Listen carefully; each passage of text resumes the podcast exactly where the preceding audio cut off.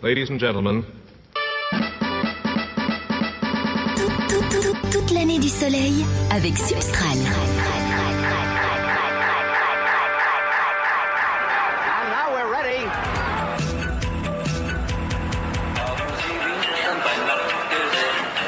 Was will die Frage jetzt sein? Für was ist die Frage jetzt? Erklären Sie mir das. Haben Sie das schon erlebt? Das ist die nächste depperte Frage. Toute l'année du soleil avec Substral.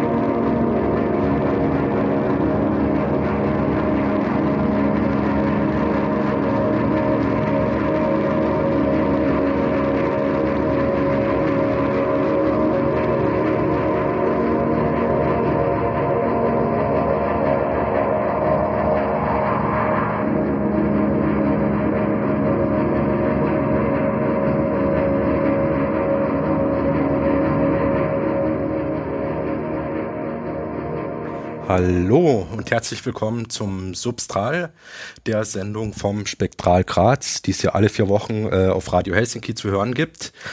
Ähm, mein Name ist Marc und ähm, wir haben heute auch wieder ein Thema, um das wir uns kümmern wollen in, in der nächsten Stunde. Und dazu habe ich mir auch wieder einen Gast eingeladen. Der Gast heißt Daniel Lohninger und ist Regionalkoordinator Steiermark bei Epicenter Works. Und ähm, darum soll es heute auch gehen. Wir reden heute über Epicenter Works. Wir reden heute über Grundrechte im digitalen Zeitalter und wie wir diese verteidigen können und ähm, ja, wie wir mit den ganzen Entwicklungen, die seitens der Politik auf uns zukommen und noch zukommen werden, wie wir damit umgehen können und wie wir damit ähm, uns ja, auseinandersetzen können und Dazu begrüße ich jetzt ganz herzlich meinen Gast Daniel Lohninger. Hallo. Hallo. Sehr schön. Gut, schön, dass du hier bist. Ähm, wie gesagt, äh, Epicenter Works ähm, kennen hoffentlich die einen oder anderen schon. Ähm, aber wie würdest du jetzt Epicenter Works ganz kurz in eins versetzen, umschreiben? Was macht Epicenter Works? Warum gibt es das? Wir sind ein Verein, das heißt eine gemeinnützige NGO, die sich äh, für Grundrechte im digitalen Zeitalter einsetzt. Das heißt, immer dann, wenn Gesetze äh, für oder im technologischen Bereich gemacht werden, dann sehen wir es als Aufgabe, uns im Gesetzgebungsprozess einzubringen, um dafür zu sorgen, dass diese auch grundrechtskonform umgesetzt werden. Das heißt, dass unsere, unser Recht auf Privatsphäre zum Beispiel oder unsere Meinungsfreiheit gewahrt bleiben. Mhm, okay. Und ähm, wie lange gibt es Epicenter eigentlich schon? Wie lange setzt ihr euch schon für die Grundrechte ein? Wir haben uns damals 2009 gegründet, damals noch unter unserem alten Namen AK Vorrat, äh, Arbeitskreis Vorratsdatenspeicherung, um die Vorratsdatenspeicherung zu bekämpfen. Damals gab es eine neue EU-Richtlinie, äh, die eine äh, Vorratsdatenspeicherung, das heißt eine Speicherung aller Metadaten, äh, verlangt hat. Das heißt, äh, je, die Gesamtbevölkerung wird sechs Monate, steht sechs Monate unter Generalverdacht und die gesamte Kommunikation äh, jedes unbescholtenen Bürgers wurde aufgezeichnet.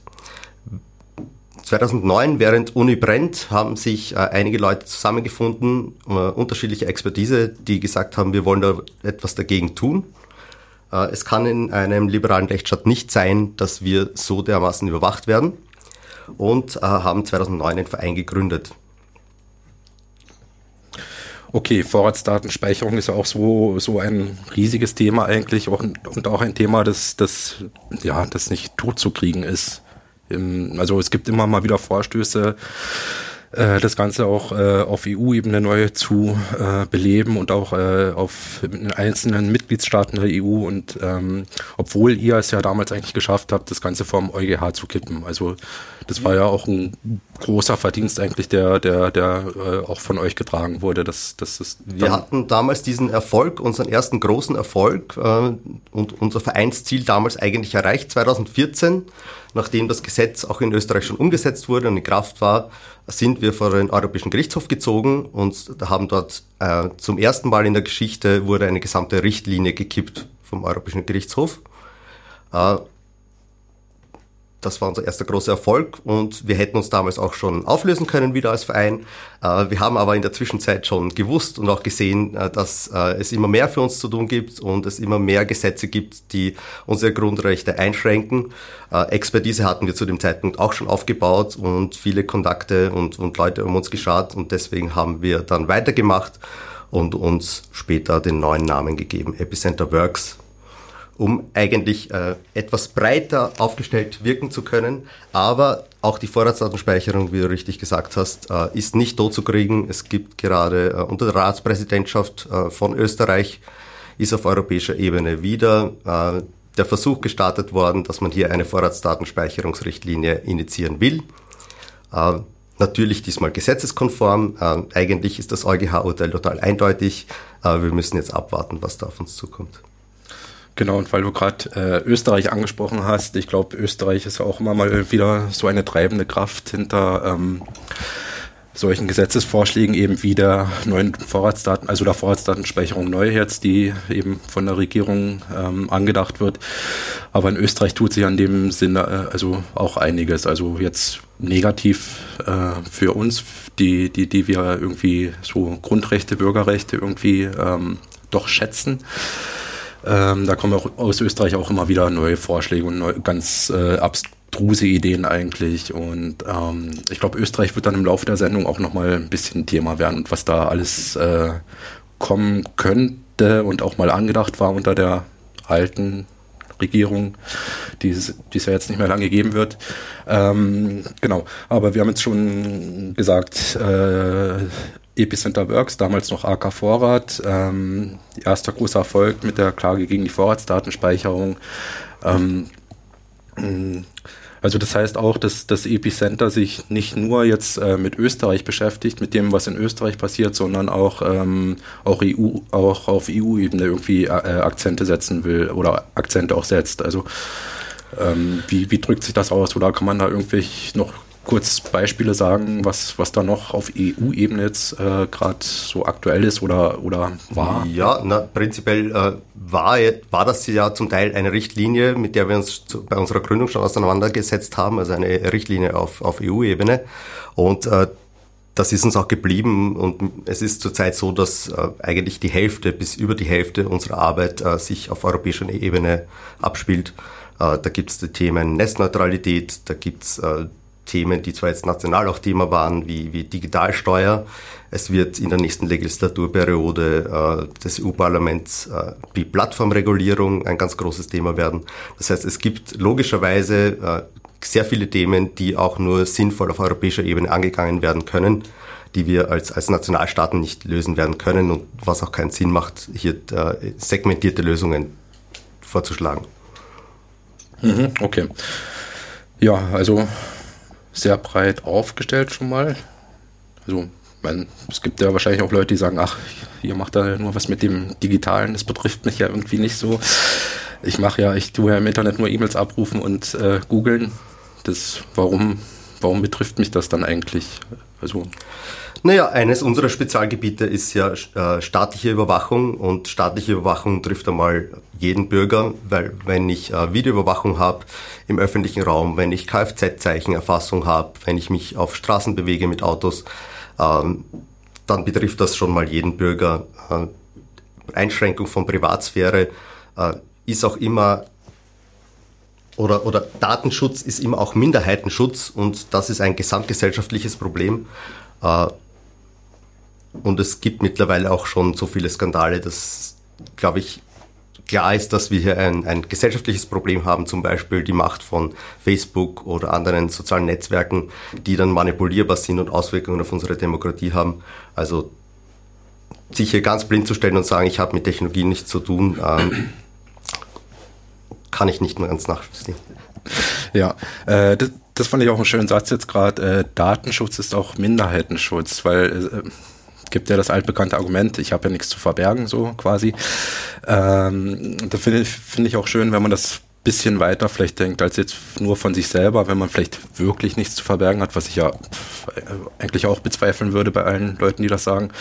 Aber eben, das, das ist halt auch Minderheitenschutz. Das heißt, wenn ich mich jetzt nicht wehren kann oder wenn ich mir jetzt nicht irgendwie keine Ahnung, äh, wenn man das jetzt ins, ins Analoge überträgt, wenn ich mir jetzt nicht das Sicherheitsschloss bei meiner Tür leisten kann, betrifft mich das ja trotzdem genauso wie Leute, die sich das leisten können. Also es ist ja trotzdem immer, ähm, also es, im Zweifelsfall wirkt sich das auf alle aus und die, die sich schützen können, sind halt dann, die haben dann vielleicht die Mittel dazu, sich zu schützen, aber eben die meisten vielleicht auch nicht. So, oder die Minderheit, über die wir jetzt gerade reden, hat dann vielleicht nicht die Möglichkeit und deswegen, ja.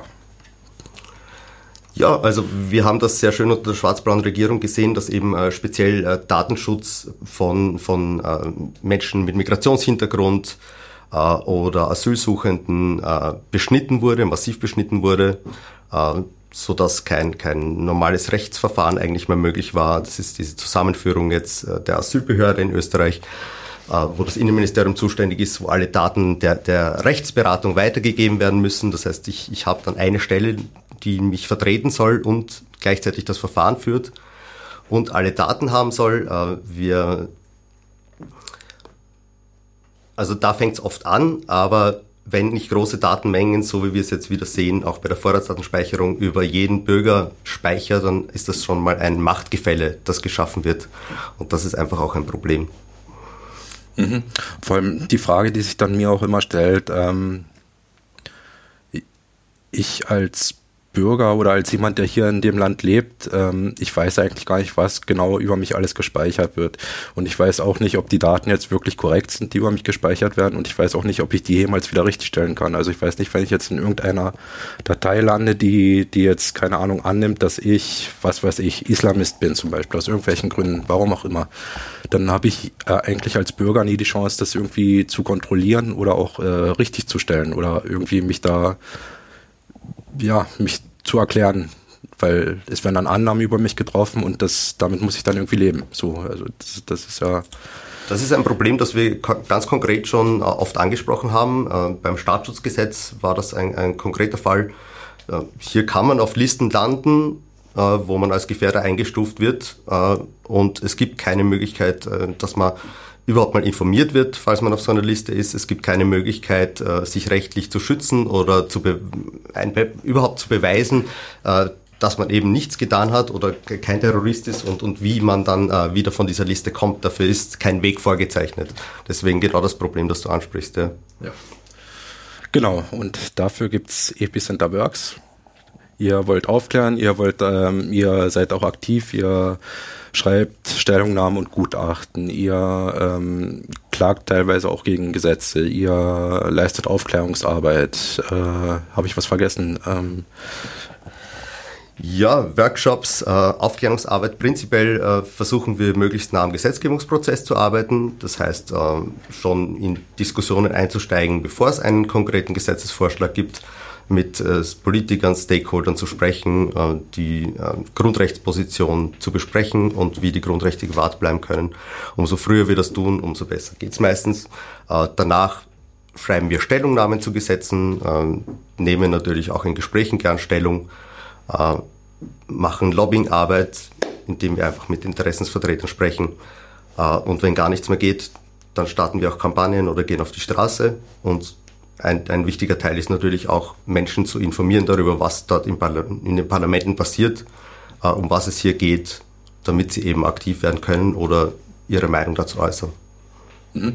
Und bevor wir vielleicht ein bisschen konkreter werden und auf einzelne Kampagnen eingehen und ähm, was uns vielleicht in Zukunft noch so erwartet, ähm, nochmal die Frage, also Epicenter Works ist ein Verein, der Sitz ist in Wien mhm. und das ist quasi die Zentrale und ähm, äh, ja, wie schaut es im Rest von Österreich aus? Also du, ich habe dich ja schon vorgestellt als Regionalkoordinator Steiermark, also es gibt zumindest in der Steiermark auch äh, einen, einen, Außenableger oder wie man das äh, nennen will.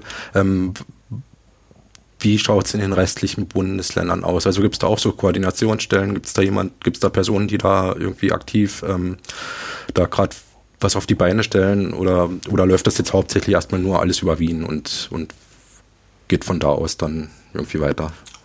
Ähm, in Wien und Graz ist die Community am, Community am aktivsten. Hier haben wir auch ähm, monatliche Koordinationstreffen, äh, die regelmäßig stattfinden, wo man in Kontakt kommen kann. Äh, wir haben auch in anderen Städten, Linz, Innsbruck, äh, Personen, die dem Verein nahestehen und äh, sich bei Kampagnen immer wieder einschalten, äh, auch Fotoaktionen machen oder auf die Straße gehen, sonst äh, aktiv sind beim Verein und auch dann äh, Lokalaktionen starten. Aber diese regelmäßigen Treffen haben wir jetzt derweil nur in Graz und in Wien. Ja. Und in Graz ist es immer Wechseln zwischen Spektral und Realraum, soweit ich das genau, weiß. Also ja. im letzten Jahr haben wir eigentlich immer gewechselt zwischen den zwei Hackerspaces äh, Spektral und Realraum. Einfach weil die Abwechslung ganz schön ist und auch örtlich ein bisschen verteilt ist. Genau, die Termine sind immer noch wechselnd, weil wir das ähm, mehr oder weniger in der Gruppe ausmachen, wie es sich am besten ausgeht, werden aber auf unserer Webseite und in den Newslettern bekannt gegeben. Genau, und den Newsletter findet ihr auf epicenter.works und da gibt es auch noch alle weiteren Informationen. Äh, es gibt genau die ganzen Stellungnahmen gibt es auf der Webseite, die aktuellen Themen. Alle Dokumente, die wir veröffentlichen, Stellungnahmen, unsere Blogposts, äh, sonstige Publikationen, Reports, die wir schreiben, kann man alle auf unserer Website äh, downloaden. Ja. Genau, ein paar Sachen davon werden wir uns jetzt vielleicht gleich nochmal kurz ein bisschen genauer anschauen. Ähm, aber bis dahin gibt es erstmal eine kleine Musikpause und ähm, wir melden uns dann sofort wieder.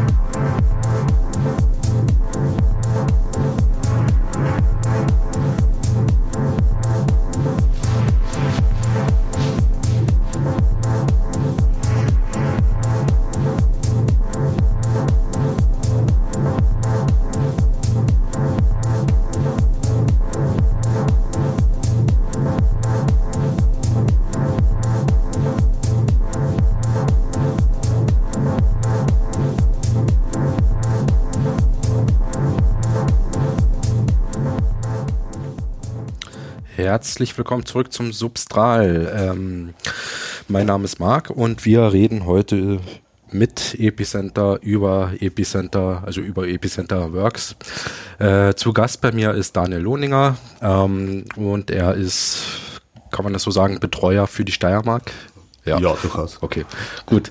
Ähm, wir haben jetzt schon mal im ersten Blog kurz drüber geredet, was Epicenter ist, was es macht, wie lange es das schon gibt. Und ähm, ich habe mir gedacht, wir werden jetzt vielleicht mal ein paar äh, konkrete Kampagnen nochmal im Detail vorstellen, ähm, was da so passiert ist und ähm, genau, vielleicht fangen wir auch gleich mit dem, mit was ähm, noch recht aktuellem an, mit dem, mit der Urheberrechtsnovelle, die es ähm, auf EU-Ebene vor kurzem gegeben hat, wo es dann auch die Abstimmung gegeben hat und wo äh, Epicenter auch, äh, ja, ich glaube, einen wichtigen Beitrag geleistet hat, ähm, darüber zu informieren und dann halt auch ähm, eine Kampagne ins Leben gerufen hat.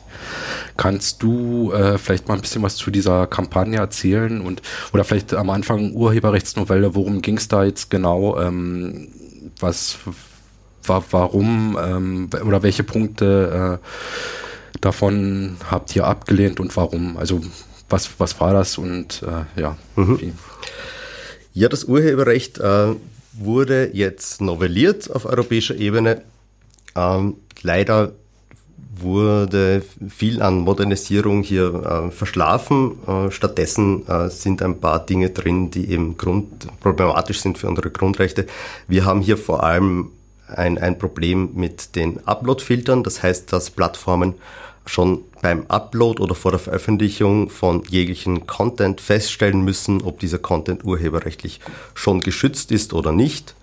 Das ist de facto nur über technische Möglichkeiten einer Filterung möglich, sogenannte Upload-Filter, und das ist halt eine Zensurinfrastruktur und eine Einschränkung unserer Meinungsfreiheit, weil auch wenn ich eine Beschwerdemöglichkeit habe und es ein Fehler war eines Filters, wir wissen auch, dass diese Filter nicht funktionieren technisch, so wie es im Gesetz gefordert wird, weil Filtertechnologien äh, keinen Kontext kein, wie Humor erkennen können oder ob, ob, ein Zitat jetzt rechtmäßig ist oder nicht. Äh, da, da, sind wir mit dem maschinellen Lernen einfach nicht so weit, dass das überhaupt möglich wäre. Äh, das heißt, es ist klar, dass hier eine ganz große Anzahl an, an Fehlurteilen kommen wird und es nutzt einem halt nichts, wenn man äh, gerade da, sich in einen Meinungsbildungsprozess einbringen will und dann äh, eine, nach einer Beschwerde zwei Wochen später der Content, den ich, den ich eigentlich online bringen wollte, online geht, dann ist die Chance verpasst und dann habe ich meine Meinung nicht kundtun können zu dem Thema.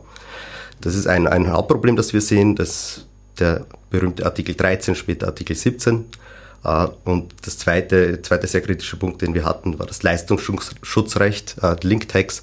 Äh, das ist schon in Deutschland und in Spanien gescheitert und jetzt probiert man es auf europäischer Ebene. Da wollen Verlagsfirmen für, für Links, die auf ihre Zeitungsartikel gesetzt werden von Suchmaschinen wie Google, Geld haben. Sie listen aber freiwillig. Also sie wollen freiwillig gelistet sein bei Google, weil jede Webseite könnte eigentlich sich selbst ausschließen von, von der Suche äh, und, und hätte das vollkommen in der Hand, aber man will sozusagen gelistet werden bei Google News und will sie dazu bringen, äh, dass sie dafür zahlen müssen, das wird nicht funktionieren. Das waren die zwei Hauptkritikpunkte, die wir hatten. Es gab hier viele Organisationen, die aktiv waren. Äh, wir haben hier ein Tool gebaut äh, und eine Webseite, wie wir das öfters machen. Die äh, Kampagne hat Pledge 2019 geheißen. .eu war eine Webseite, wo EU-Bürger äh, ihre Abgeordneten im Parlament anrufen können, beziehungsweise der, deren Büros, äh, um dort ihre Meinung zu diesem äh, Gesetz kundzutun. Äh, und das haben auch viele Menschen gemacht. Diese Kampagnenseite gab es dann natürlich in allen Sprachen der EU. Und insgesamt äh, ist eine Woche Gesprächszeit durchgehend zusammengekommen. Also wirklich eine Woche komplett durchtelefoniert. Ja, genau. Also alle, die angerufen haben, haben insgesamt wirklich äh, 7 mal 24 Stunden genau. mit den Abgeordneten geredet. Ja. Okay. Ja, also wir versuchen immer Tools zu bauen, äh, die es Leuten ermöglichen, sich zu beteiligen. Die, äh, wir sind überzeugte Demokraten, aber demokratische Prozesse sind oft sperrig. Wir werden das bei anderen Kampagnenseiten, äh, Kampagnen, die wir dann besprechen, noch sehen. Äh, und da versuchen wir dann Tools zu bauen, die es Leuten wie hier ermöglichen, einfach mit wenigen Klicks herauszufinden, wer sitzt eigentlich aus meinem Land im EU-Parlament, von welchen Parteien und äh, dann mit wenigen Klicks auch dort anrufen können. Genau, also ähm, konkret zu dem, zu dem Pledge 2019. Das hat so funktioniert, man geht auf die Webseite. Ähm, äh, genau, wie geht's dann weiter? Was, was hat man dann gemacht? Also hat man dann direkt seinen Abgeordneten angerufen oder wie ist man überhaupt zu der, zu der Nummer gekommen, äh, dass man da in das richtige Büro kommt? Wie, wie hat das funktioniert? Ja, man hat einfach geklickt, äh, zuerst mal das Land äh, und dann hatte man schon Vorschläge, äh, wer, wen man anrufen könnte. Dann hat man seine Nummer dort eingegeben, hat dann einen Rückruf auf sein Telefon bekommen. Da haben wir natürlich unterschiedliche Nummern genutzt dann. Gewisse Nummern gesperrt wurden schon in Büros. Äh, und äh, ist dann zurückgerufen worden. Somit war es für die Anrufer selbst auch kostenlos. Äh, sie waren auch nicht mit ihrer Nummer. Sie sind nicht mit ihrer Nummer aufgeschieden. Dann gab es einen kurzen Informationstext, worum es geht, dass man ruhig bleiben soll, dass man höflich bleiben soll und einfach seine Meinung kundtun soll. Und dann geht's los. Also sehr einfach eigentlich. Und anscheinend auch genutzt worden von den Leuten. Ähm, habt ihr da irgendwie auch Feedback äh, bekommen aus den Büros von den Abgeordneten? Haben die das, haben die das wahrgenommen, dass da auch ja, jetzt plötzlich Leute anrufen in den Büros und äh, irgendwie über das Urheberrecht reden wollen? Oder ist das, ist das untergegangen irgendwie in den ganzen anderen Telefonaten, die die jeden Tag abarbeiten müssen? Nein, das war auf jeden Fall spürbar. Äh, die Reaktionen sind natürlich dann äh, von Fraktion zu Fraktion und vor allem von Abgeordneten zu Abgeordneten sehr unterschiedlich, äh, ob wie dann darauf reagiert wird. Manche haben sich dann wirklich schon Spaß daraus gemacht, weil sie so oft angerufen wurden. Ich habe dann einmal die Antwort bekommen, ja hallo, Büro Artikel 13. Bei, bei der Fraktion der Rechtspopulisten, ähm, ja. Und viele ist ja deren Job auch, sich das anzuhören, was die Bürger zu sagen haben. Die sind natürlich freundlich, äh, die bitten oft auch um mehr Informationen, äh, die schreiben oft dann auch zurück. Ja, also äh, hier kommen auch Gespräche zustande, man bekommt auch Informationen, wie der jetzige Stand vielleicht ist, ja, was, was die Abgeordneten selbst vielleicht in ihre Überlegungen gerade mit einbeziehen und kann sich da durchaus einbringen. Ja. Und es, es ist in den Büros sehr spürbar, dass sich da noch was tut. Ja. Okay. Ähm, ja, wie gesagt, sehr schönes Tool. Ähm, leider hat es dann im Endeffekt doch nicht ganz gereicht, ähm, um die Novelle zu kippen und die ist dann halt äh, so beschlossen worden. Also mit dem Artikel 13 und mit dem Leistungsschutzgesetz. Und ja, wir wussten, dass es sehr knapp werden wird. Wir haben letztlich die, die Abstimmung, die Änderungen zugelassen hat und eine etwaige Streichung von Uploadfiltern bzw. Artikel 13, 17 äh, um fünf Stimmen äh, verloren bei 751 Abgeordneten. Das ist schon sehr knapp. Ähm, aber das Gesetz wird auf jeden Fall vom Verfassungsgerichtshof landen und geprüft werden. Und da ist Epicenter Works wieder mit beteiligt dann. Wir, es gibt eine Beschwerde von Polen jetzt, äh, es wird andere noch geben, äh, die vielleicht noch besser formuliert sind und wir haben das im Auge. Ja. Okay, sehr gut. Also das heißt, das Thema ist noch nicht äh, gegessen, da kommt noch was auf. So, so wie immer, wenn Gesetze so. kommen und wir die nicht verhindert haben und wir aber sehen, dass die nicht äh, grundrechtskonform sind, dann gehen wir den Gerichtsweg. Okay, also das heißt, wachsam bleiben auch beim Thema Urheberrechtsnovelle, da wird sich noch was tun in den nächsten ja, Monaten und Jahren wahrscheinlich. Das dauert dann immer ein bisschen. Ähm, gut, also Pledge 2019 war die Kampagne. Ähm, Genau, schauen wir uns vielleicht ähm, ein weiteres Thema an, was dann auch äh, vor allem Österreich betroffen hat und betrifft, ähm, das Überwachungspaket. Mhm. Das war ja auch, äh, war das letztes Jahr? Vorletztes Jahr? Wann waren das? 17, um, 18? Ähm, 18 dann beschlossen worden, aber die Kampagne ist eigentlich über zwei Jahre und zwei äh, Regierungen gelaufen, äh, weil das doch länger Thema war dann unter der alten äh, schwarz-blauen, äh, schwarz-roten Regierung nicht mehr zustande kam vor den Neuwahlen, äh, weil die SPÖ dann äh, blockiert hat und nicht mehr mitgezogen hat. Äh, und unter schwarz-blau ist es dann mit leichten Änderungen doch durchgesetzt worden. Ja. Mhm. Was heißt das Überwachungspaket? Was, steht, was steckt da so drin? Ja, die damalige Regierung hat ein, ein, ein, wie Sie es genannt haben, Sicherheitspaket vorgestellt. Wir haben das dann äh, analysiert und äh, sofort gesehen, dass es hier nicht um Sicherheit geht, sondern dass es ein Paket von Überwachungsmaßnahmen ist, äh, die sehr umfangreich waren, die man nicht alle aufzählen kann, aber ein aus, massiver Ausbau der Videoüberwachung im öffentlichen Raum, Kfz-Kennzeichenerfassung äh, und der Bundestrojaner sind so drei der bekanntesten äh, Maßnahmen zum Beispiel oder die SIM-Kartenregistrierung, die da drin waren. Äh, und deswegen war das erste bei uns, dass wir mal gesagt haben, äh, wir sprechen nur noch vom Überwachungspaket. Und damit, äh, das ist in der Kommunikation auch wichtig, wie gesagt, um, um, um klarzumachen, worum es sich handelt. Und das hat auch sehr gut funktioniert, weil fast alle Medien nach einem halben Jahr nur noch vom Überwachungspaket und nicht mehr vom Sicherheitspaket geschrieben haben. Und am schönsten war es dann, wie, wie ein blauer Minister, der zuvor ja äh, in der Opposition war und dann in der Regierung das, dieses Paket verteidigt hat und äh, angesetzt hat mit das Überwachungs- und sich dann schnell ausgebessert hat mit äh, das Sicherheitspaket äh, im Parlament, in seiner Parlamentsrede und dann weiß man, dass man das Framing schon äh, beeinflussen konnte, ja. Sehr schön. Ähm, ja, genau, das mit den SIM-Karten werden ja jetzt alle, die in Österreich sich äh, so eine äh, Prepaid-SIM holen, schon gemerkt haben, dass man sich dann, wenn man sich eine neue holt, irgendwo, egal bei welchem Anbieter, man muss sich dann registrieren, damit, es, damit man die benutzen kann. Ähm, Habe ich auch schon mitbekommen. Ist, ja, ist nicht so schön.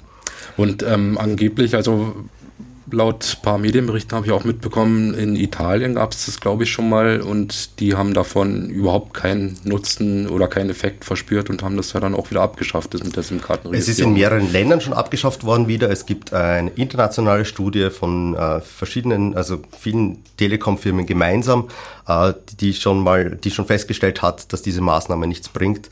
Ähm, es ist auch bei uns so, dass es natürlich ganz einfach ist, sich äh, nicht registrierte SIM-Karten im Ausland zu besorgen äh, und auch so, dass man in Handyshops in Österreich einfach unter der Bude vorregistrierte SIM-Karten kaufen kann. Also es ist eine Maßnahme, die, die jemanden, der wirklich schwere Kriminalität vorhat, äh, eigentlich nicht treffen wird, aber die Gesamtbevölkerung, jeden, der eventuell eine nicht registrierte SIM-Karte nutzen wollte oder Journalisten, die Quellenschutz betreiben wollen, äh, die trifft es als erstes, ja. Und auch Länder wie Israel, die ähm, haben so, haben keine SIM-Kartenregistrierung und halten das auch nicht für sinnvoll, aber ich meine, die, die kennen sich eigentlich ganz gut aus mit äh, Terrorismus. Ja.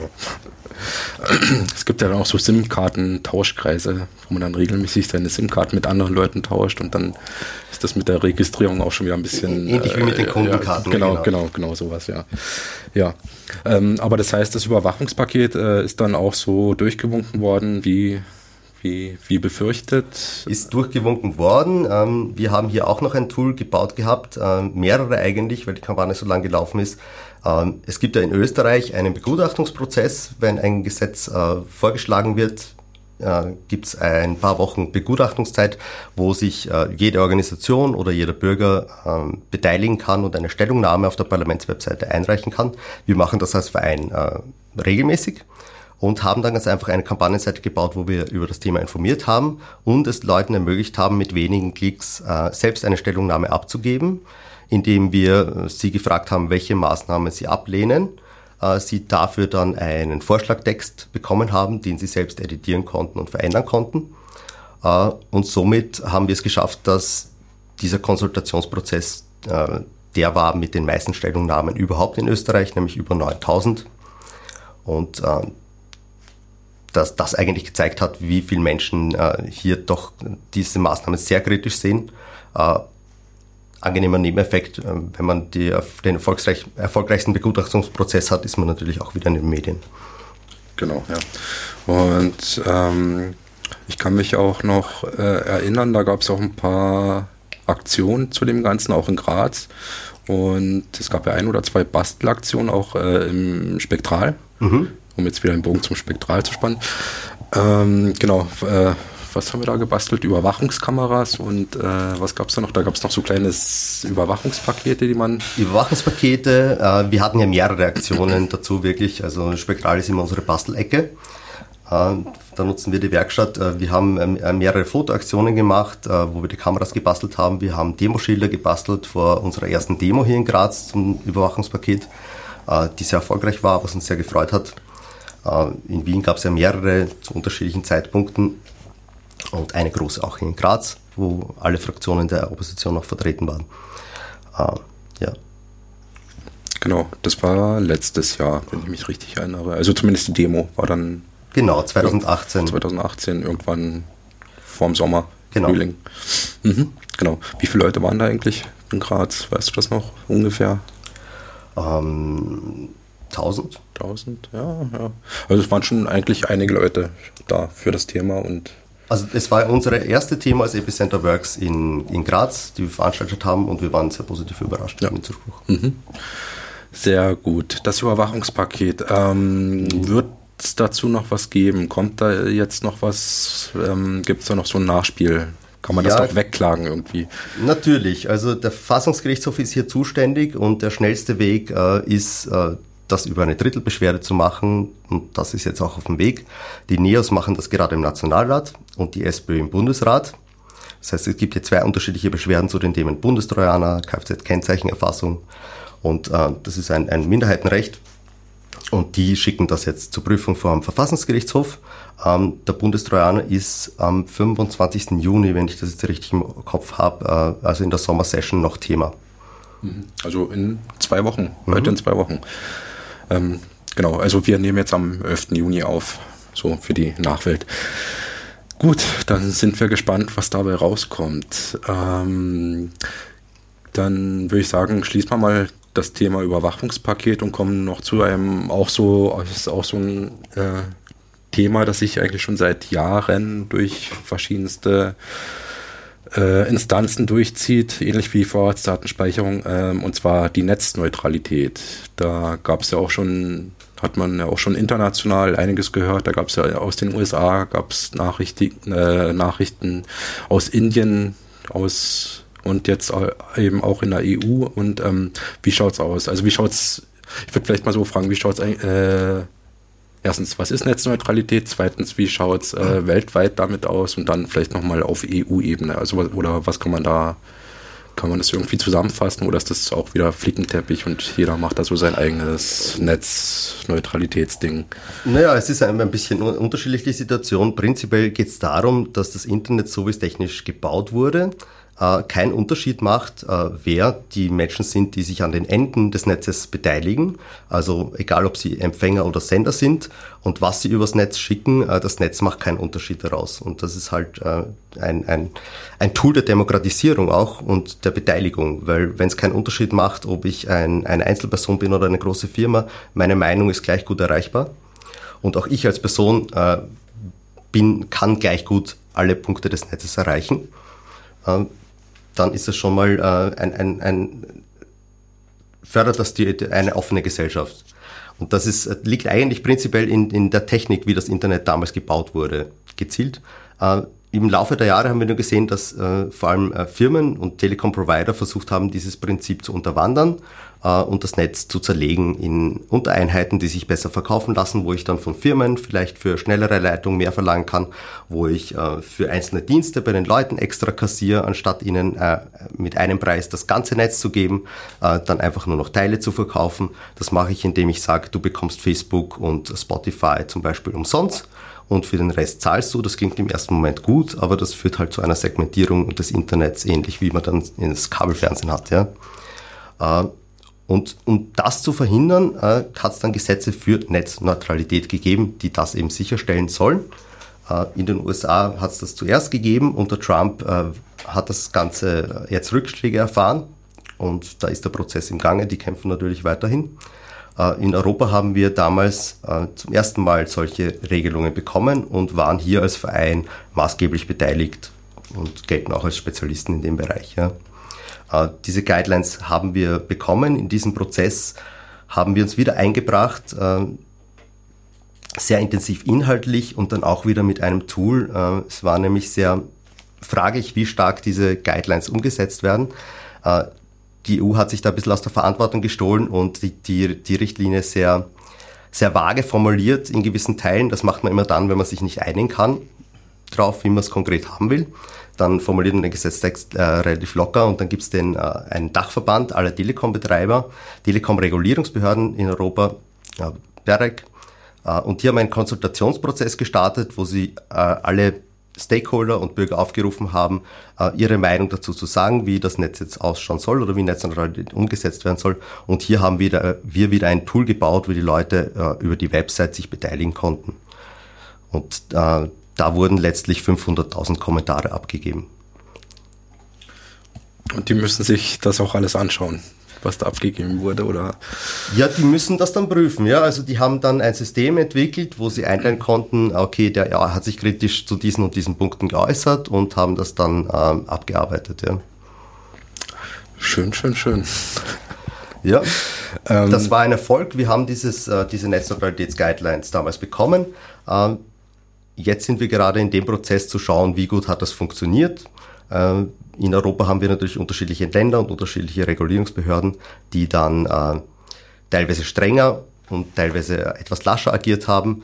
Äh, und jetzt ist dieser Prüfprozess im Gange und die Evaluierung. Und auch hier sind wir beteiligt und haben äh, dieses Jahr eine Studie dazu publiziert. Okay, die Studie findet man natürlich bei euch auf der findet Webseite. Man natürlich auf der Webseite. Sehr gut. Da kann man es nochmal nachschauen.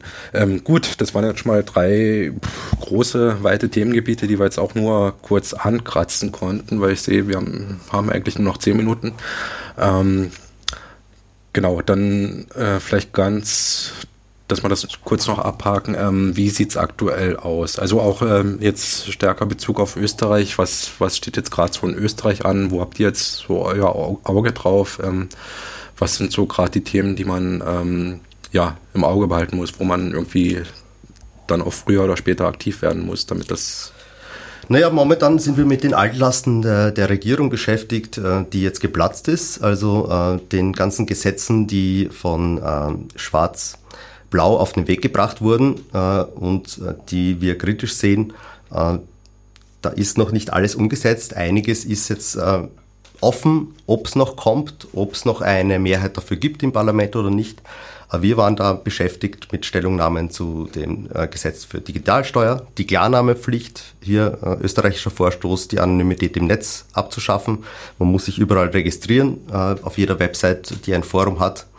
Das ist natürlich ein Versuch, vor allem demokratische Diskursräume abzuschalten, weil das trifft vor allem große Zeitungsforen wie eben Standard Krone Forum. Auch offen ist das neue Bildungsdokumentationsgesetz, wo die lange, lange angekündigte durchgehende Bildungsdokumentation drin ist, wo dann äh, alles, äh, alle unsere Noten und sonstigen, äh, sogar standardisierten Testungen, die äh, vervielfacht wurden in diesem Gesetz, äh, sowie zusätzliche Testungen, mit, äh, wo sozioökonomische Faktoren erfasst werden, wie äh, wie viele Bücher stehen bei dir zu Hause, wie oft gehen deine Eltern mit dir ins Museum, äh, was für Sprachen werden gesprochen und sonstige Fragen. All das wird jetzt durchgehend gespeichert und die Speicherzeit ist auch noch angehoben worden von 20 Jahren. Das heißt 20 Jahre, nachdem ich zuletzt in der Schule war, sind sie bis jetzt aufgehoben worden. Das ist auf 60 Jahre erhöht in diesem Gesetz. Und die Änderungen sind auch so massiv, dass das Gesetz ganz neu verlautbart werden müsste. Das ist auch offen für uns, ob das jetzt noch kommen wird oder nicht. das beobachten wir jetzt alles. Warum? Ganz blöde Frage. Warum will man sowas haben? Ähm, hier werden zum Beispiel Kosten genannt. Also es gibt zum Beispiel die Möglichkeit eines zehnten Schuljahres.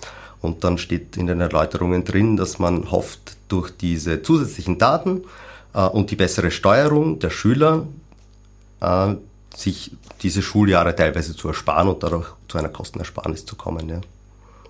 Aha. Und was kostet das, so ein System aufzuziehen und so lange zu erhalten und dann sinnvoll nach Daten zu durchspülen und das dann zu äh, kategorisieren? ja, Millionen, Millionen erstmal. Äh, außerdem äh, sind die Gründe, äh, die hier genannt werden, vor allem äh, nicht massiv genug, um diesen Grundrechtseingriff zu, zu rechtfertigen. Und ein großes Problem ist natürlich auch, dass das sehr private Daten sind, sehr massive, äh, umfangreiche Daten, wo nie die Datensicherheit gewährleistet werden kann. Also wir haben das schon in der Vergangenheit gesehen, dass große Mengen von solchen standardisierten Testungen in Rumänien war so ein Fall, äh, einfach dann äh, geleakt wurden, gehackt wurden und äh, in der Öffentlichkeit gelandet sind. Also diese Datensicherheit ist einfach nicht gegeben. Wer wird das dann speichern in Österreich? Bundesrechenzentrum wahrscheinlich. Okay, naja. A1. Aber nicht die Schulen selber, zumindest. Nein, das ist ja, das es soll alles zentral gespeichert werden. Bis jetzt waren die Schulen da äh, für die, für die Schülerevidenz zumindest zuständig und die gesamte Evidenz lag äh, im Bundesrechenzentrum. Äh, hier sollen jetzt mehr Daten zentral gespeichert werden. Puh, naja. Gut, über äh, auf was können wir uns noch freuen aus Österreich?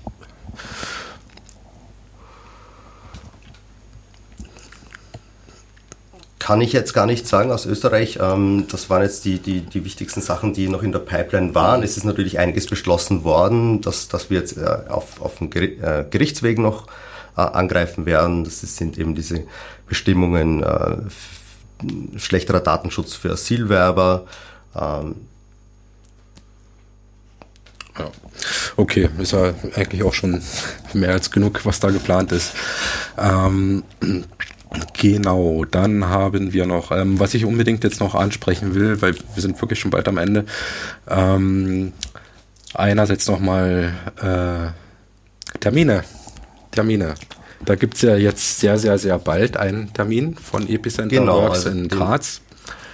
Den Bitte. nächsten Termin kann man auf jeden Fall ankündigen, weil der steht fest. Der ist in zwei Tagen am 13.06. ab 18 Uhr treffen wir uns diesmal wieder im Spektral. Äh, und haben kein normales Koordinationstreffen, wo wir einfach besprechen, was so im letzten Monat netzpolitisch passiert ist und wo wir uns als Verein eingebracht haben, einbringen wollen oder was für Aktionen wir machen können, sondern wir haben äh, diesmal eine Datenauskunftsparty. Das heißt, wir wollen mit Leuten uns anschauen, wie kann ich eigentlich eine Auskunft laut DSGVO stellen, äh, um zu erfragen, was für Daten über mich gespeichert werden und an wen kann ich sowas stellen, an welche Behörden, Firmen wie muss an sowas. Die Post zum Beispiel. An die Post zum Beispiel, ja. Äh, wie muss sowas formal ausschauen? Äh, wie, wie schnell müssen die reagieren und was kann ich machen, falls die nicht reagieren? Ja. Da wollen wir Informationen geben, damit möglichst viele Leute da ihre Rechte, die sie aus der DSGVO haben, auch nutzen können. Genau, also ganz praktisch, hands-on. Genau, Daten angefragt. Sehr fein. Äh, 13. Juni im Spektral kommt vorbei. Ähm, und was mir jetzt auch noch wichtig ist zum Schluss, ähm, wir haben jetzt schon einiges gehört, was e äh, Epicenter äh, in der Vergangenheit gemacht hat, ähm, was da schon bewegt wurde, also Stichwort Vorratsdatenspeicherung vom EuGH. Ähm, und Epicenter finanziert sich hauptsächlich durch Spenden, die ja. von Privatpersonen kommen, oder? Ja. ja.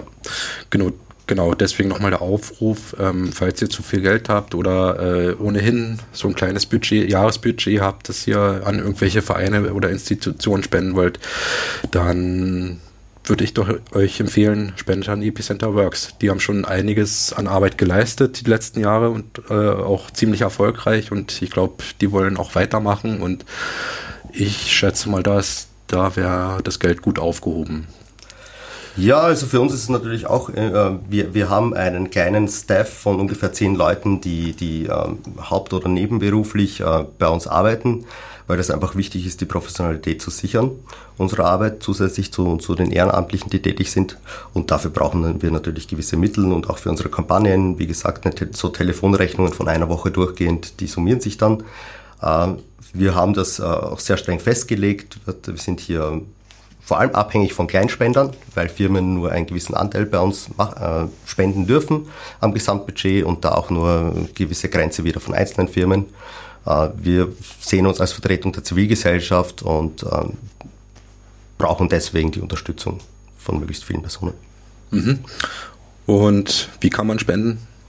Einfach auf die Webseite gehen, da gibt es einen Button Spenden da kann man sich dann ausrufen, ob man, äh, für uns ist natürlich immer super, wenn Leute regelmäßig spenden wollen und das können auch kleinere Beträge sein. Äh, es gibt dann auch Goodie Bags, je nach Größe des Betrags gibt es einige nette Sachen, die man dann auch bekommt als unterstützendes Mitglied. Okay, cool. epicenter.works wäre da die Adresse, wo man das alles findet. Ähm, genau. Ich glaube, damit müssen wir es auch beenden, jetzt schön langsam. Äh, Daniel, vielen Dank, dass du da warst. Danke ähm, für die ähm, Einladung. Haben wir jetzt noch irgendwas ganz Wichtiges vergessen, was wir in einer Minute abhandeln können? Nicht. Okay, gut, sehr gut. Alle Infos gibt es bei epicenter.works. Da findet ihr den Spenden-Button, da findet ihr aktuelle Stellungnahmen, da findet ihr aktuelle Blogposts, ähm, was sich gerade so in Österreich und der EU tut. Ähm, und unseren Kalender mit allen Terminen. Genau, den Kalender mit den Terminen. Und ein, eine Mitmachseite haben wir auch, wo man sich melden kann, falls man aktiv werden will bei uns oder einfach mal zu unseren Terminen kommen und mit uns ins Gespräch. Genau, weil ich glaube, die Arbeit wird nicht ausgehen in Zukunft. Nein. Sehr gut. Dann noch eine ganz kurze Schlussfrage. Ähm, kannst einfach nur mit einem Wort beantworten. Reform oder Revolution? Reform. Reform, okay, super. Vielen Dank. Ähm, das war's mit dem Substral für dieses Mal. Ähm, die nächste Folge gibt's in ziemlich genau vier Wochen. Äh, das ist dann der 9. Juli, wieder live auf Radio Helsinki in Graz von 22 bis 23 Uhr oder halt dann auch im Anschluss als Podcast im Internet. Da wäre die Adresse spektral.at und da findet ihr auch alle weiteren Infos zum Spektral selber und zu den Terminen im Spektral. Und dann wahrscheinlich auch irgendwann der, der nächste Epicenter Works Termin, der auch wieder im Spektral sein wird. Und genau, nochmal Hinweis, 13. Juni, diesen Donnerstag, äh, Datenauskunftsparty ab 18 Uhr, Spektral, Landkai 45. Gekocht, was. Und es wird gekocht. Hm. Na dann, also vorbeikommen und äh, Daten beauskunften. Das war's und bis zum nächsten Mal.